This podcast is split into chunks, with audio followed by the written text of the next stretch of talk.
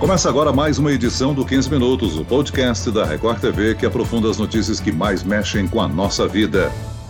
Uma pesquisa revela: trabalhar em casa, o chamado home office, que se tornou comum durante a pandemia, deve se transformar em prática definitiva nas empresas depois que tudo isso passar. Qual é o grande desafio do home office para as empresas e para os trabalhadores?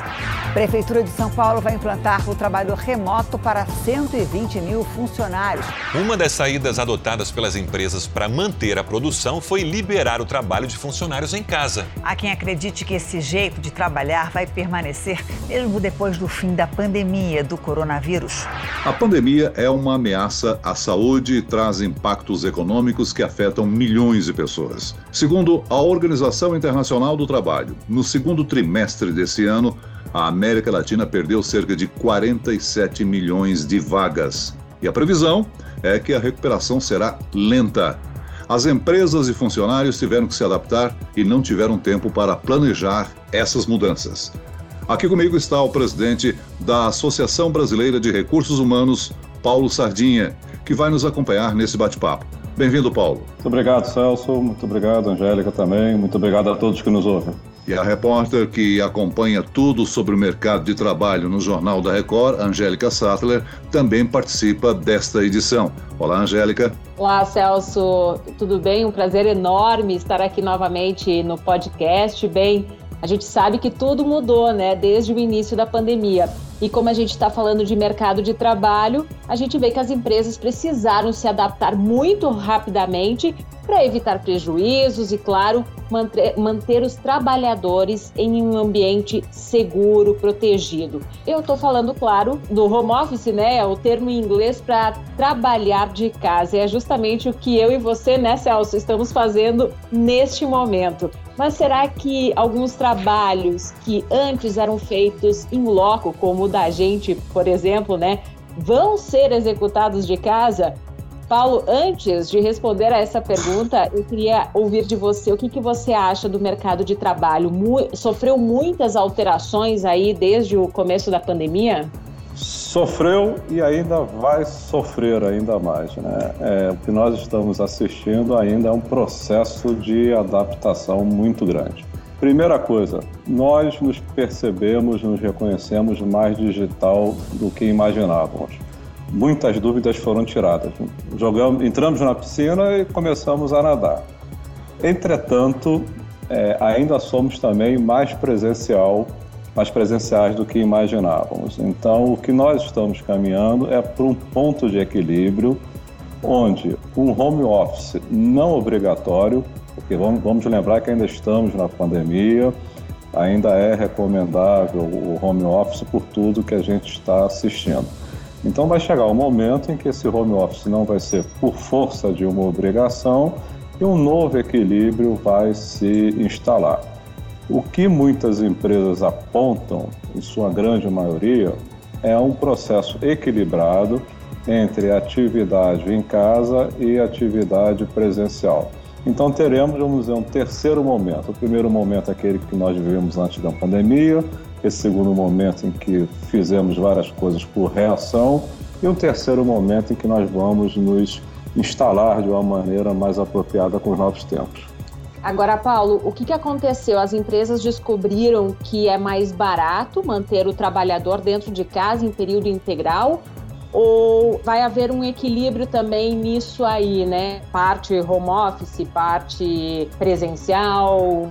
É, na verdade, existe uma dispersão muito grande. Achar um ponto de, de equilíbrio ou uma grande concentração não tem sido fácil. As experiências têm sido muito variadas de empresas para empresas. Algumas admitem que a produtividade aumentou muito, outras admitem que a produtividade, na verdade, caiu. Então, isso tem uma relação muito grande com o segmento em que a empresa atua, com o tipo de trabalho que, que fazemos. O que nós precisamos é tomar cuidado justamente para não ter uma receita de bolo pronta que se aplique em todo que é lugar. Cada empresa vai ter que avaliar de uma maneira bem criteriosa. Existe sim uma tendência de uma redução eu diria até uma flexibilização dos escritórios de trabalho. Isso nós percebemos. Inclusive aqueles que são mantidos, que começam a se tornar mais clean, mais limpos. trazendo um pouco mais as nossas casas, os nossos lares para dentro da, do espaço de trabalho. Isso nós percebemos. Inclusive aqueles que são mantidos, que começam a se tornar mais clean, mais limpos, trazendo um pouco mais as nossas casas, os nossos lares para dentro da, do espaço de trabalho.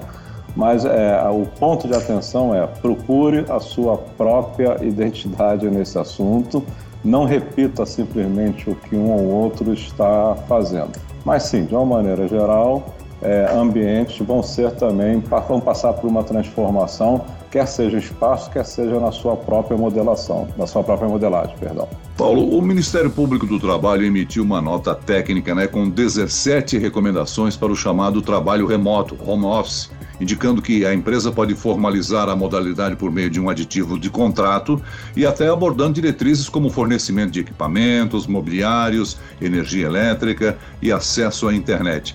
As empresas têm que cumprir essas modalidades? De maneira geral, sim, mas ainda está em discussão. Eu acho que o Ministério Público, com todo respeito, ele também tem que ouvir um pouco os empresários e as pessoas que trabalham para ouvir o ponto de vista deles.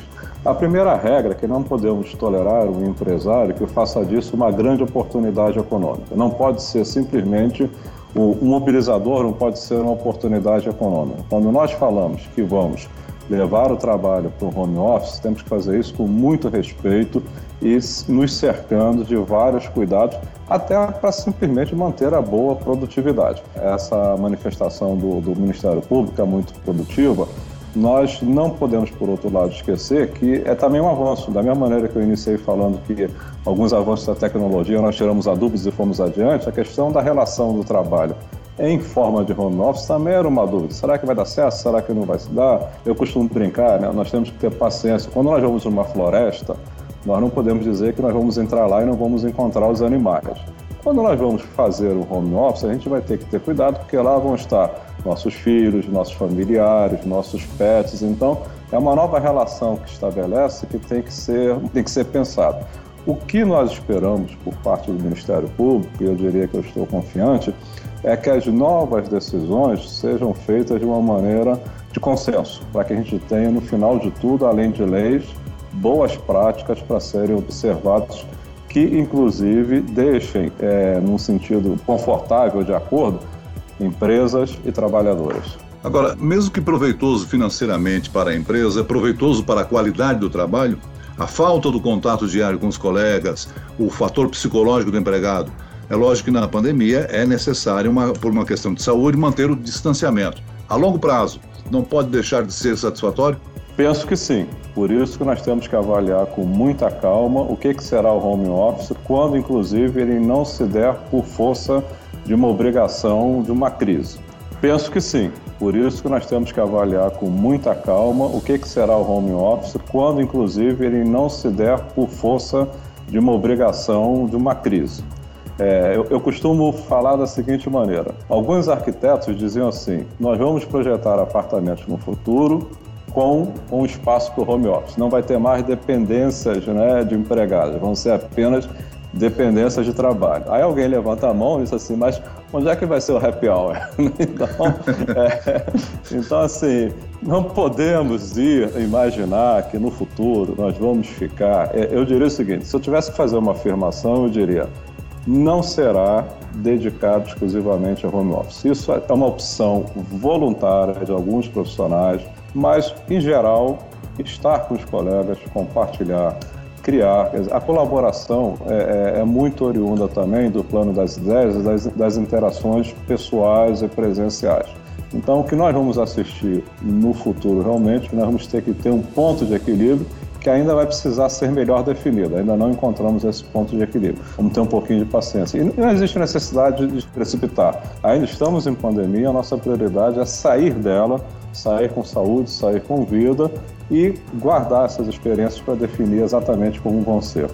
Presidente, também essa questão que a gente falou há pouco sobre novas regras, diretrizes para o home office, né? Tem também a questão dos benefícios. Algumas coisas foram alteradas aí, né? O que, que mudou temporariamente e o que, que mudou a longo prazo sobre os benefícios dos trabalhadores? Olha, uma questão que se discutiu muito foi a questão do Vale Refeição, por exemplo. Qual foi a boa prática? As empresas trocaram o Vale Refeição, que é aquele ticket que alguns trabalhadores recebem, ou em forma de cartão, seja lá de, em que mídia for, pelo auxílio alimentação. Então, muitas empresas que não tinham trocaram é isso daí. Algumas dúvidas no sentido do, do, da, da questão da legislação, mas vamos entender que foi uma boa prática desde que não ocorra diminuição e muitos trabalhadores preferiram assim. Isso é uma, uma lição que nós temos que guardar de uma maneira muito carinhosa. Não só a tecnologia, a legislação no mundo do trabalho, ela tem que ser mais ágil, ela tem que responder mais rapidamente. Senão, ao contrário do que ela se propõe, acaba prejudicando os próprios trabalhadores. Essa questão de benefício é uma discussão antiga em que muitas empresas pensam na chamada prateleira de benefícios, em que um funcionário, ao ingressar na empresa, ele tem, um, um, vamos dizer, um, vários benefícios e dentro de limites pré-definidos ele escolhe aqueles benefícios que melhor lhe atendem. Então, alguém pode escolher uma creche e para outra pessoa pode ser desnecessária. Alguém pode escolher é, ter apoio para fazer óculos de grau e outros não. Isso são discussões antigas que talvez possam voltar de uma forma mais arejada, mais aberta, porque o benefício, na verdade, faz muito sentido do ponto de vista de quem recebe. Então, a pessoa que usufrui do benefício é que tem o direito de fazer algumas escolhas. E muitas vezes, quando a empresa quer flexibilizar, ela esbarra em alguns aspectos mais enrijecidos da legislação espero que, diante do que nós passamos, seja um ponto também de flexibilidade. Paulo, que era a previsão, teoria, né? Pergunta-chave da nossa conversa. Podemos uhum. prever como será o novo normal para o mercado de trabalho no pós-pandemia? O que é que vai mudar para sempre? Olha, alguns termos no início foram termos de, assim, de conforto. Esse foi um, um novo normal, um novo normal.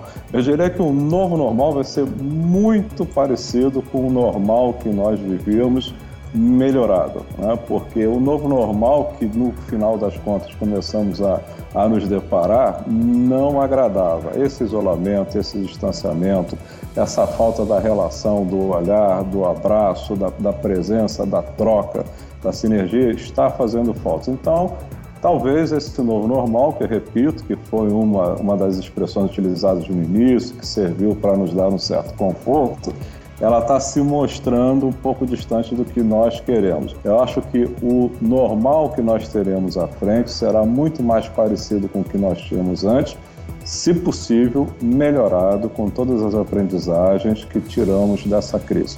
O que nós não podemos perder é a aprendizagem por tanto sofrimento, por tanta angústia, por tantas perdas e fazer disso um novo normal, mas que seja o normal anterior bem melhorado. E aí nós voltamos para o lugar comum, a questão da transparência, a questão de agir simplesmente correto. Dando um exemplo bem objetivo, as empresas criaram um protocolo de segurança para retorno. Então criaram um conjunto enorme né, de cuidados, de atenção, de, de ações e de repente vem uma pessoa e não cumpre né, é, um, um procedimento básico. Da mesma maneira que nós assistimos no meio da rua. Essa é uma questão que temos que discutir muito, que nós não precisamos fazer um grande pacto. Né? Daqui para diante, o, o, normal que nós veremos, vamos ter tem que ser oriundo de um pacto. Esse pacto tem que levar em consideração que um indivíduo não pode ameaçar a, a coletividade.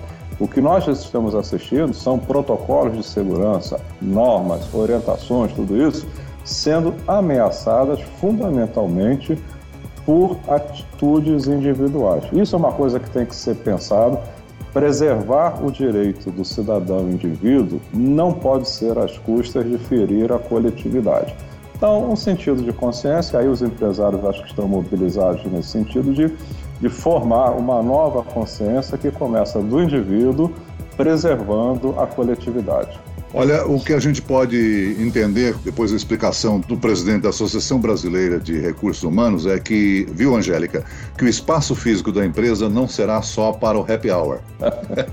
Muito bem, nós chegamos ao fim dessa edição do 15 Minutos. Eu agradeço a participação do presidente da Associação Brasileira de Recursos Humanos, Paulo Sardinha. Obrigado, Paulo. Obrigado, Celso. Obrigado, Angélica. Foi muito bacana conversar com vocês. Obrigado. Agradeço também a presença da repórter da Record TV, você, Angélica Sattler. Obrigado, Angélica. Obrigada a você, é sempre um prazer estar aqui. Obrigada. Esse podcast contou com a produção de Homero Augusto e dos estagiários Andressa Tornelli, David Bezerra e Evelyn Moraes. A sonoplastia de Pedro Angeli. E eu, Celso Freitas, te aguardo no próximo episódio. Até amanhã.